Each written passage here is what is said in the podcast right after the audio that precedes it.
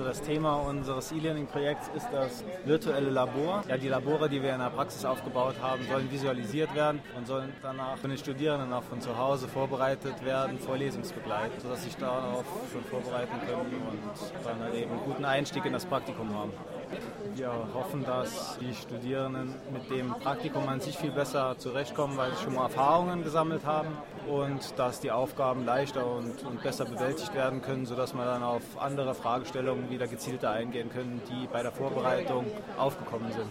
Also die Idee hatte unser Professor erst mit Aufkommen dieser Ausschreibung des E-Learnings und das wurde dann halt eben jetzt in der Zeit schon mal versuchsweise umgesetzt. Aber die Entwicklung läuft jetzt noch.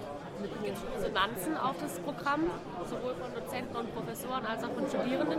Also es wurde jetzt noch nicht so publik gemacht, von daher gibt es noch keine großen Resonanzen. Es soll wirklich dann nachher auch vorlesungsbegleitend stattfinden und deswegen soll es auch so entwickelt werden, dass es nachher läuft und dann immer wieder mit den Vorlesungen und mit dem Praktikum, das jetzt auch immer noch im Aufbau ist. Das wird ja immer noch weiter vergrößert, es kommen immer noch mehr Stationen dabei. Genauso wächst dieses Projekt auch, dass diese Stationen implementiert werden und sich das dahingehend dann halt eben anpasst an die Vorlesung. Vielleicht abschließend noch ein Satz zum E-Learning Day? Also ich finde es sehr interessant, wie viele Projekte hier sind und ich denke, es ist guter Blick auf die Zukunft, dass das Studienangebot verbreitert wird mit neuen Medien.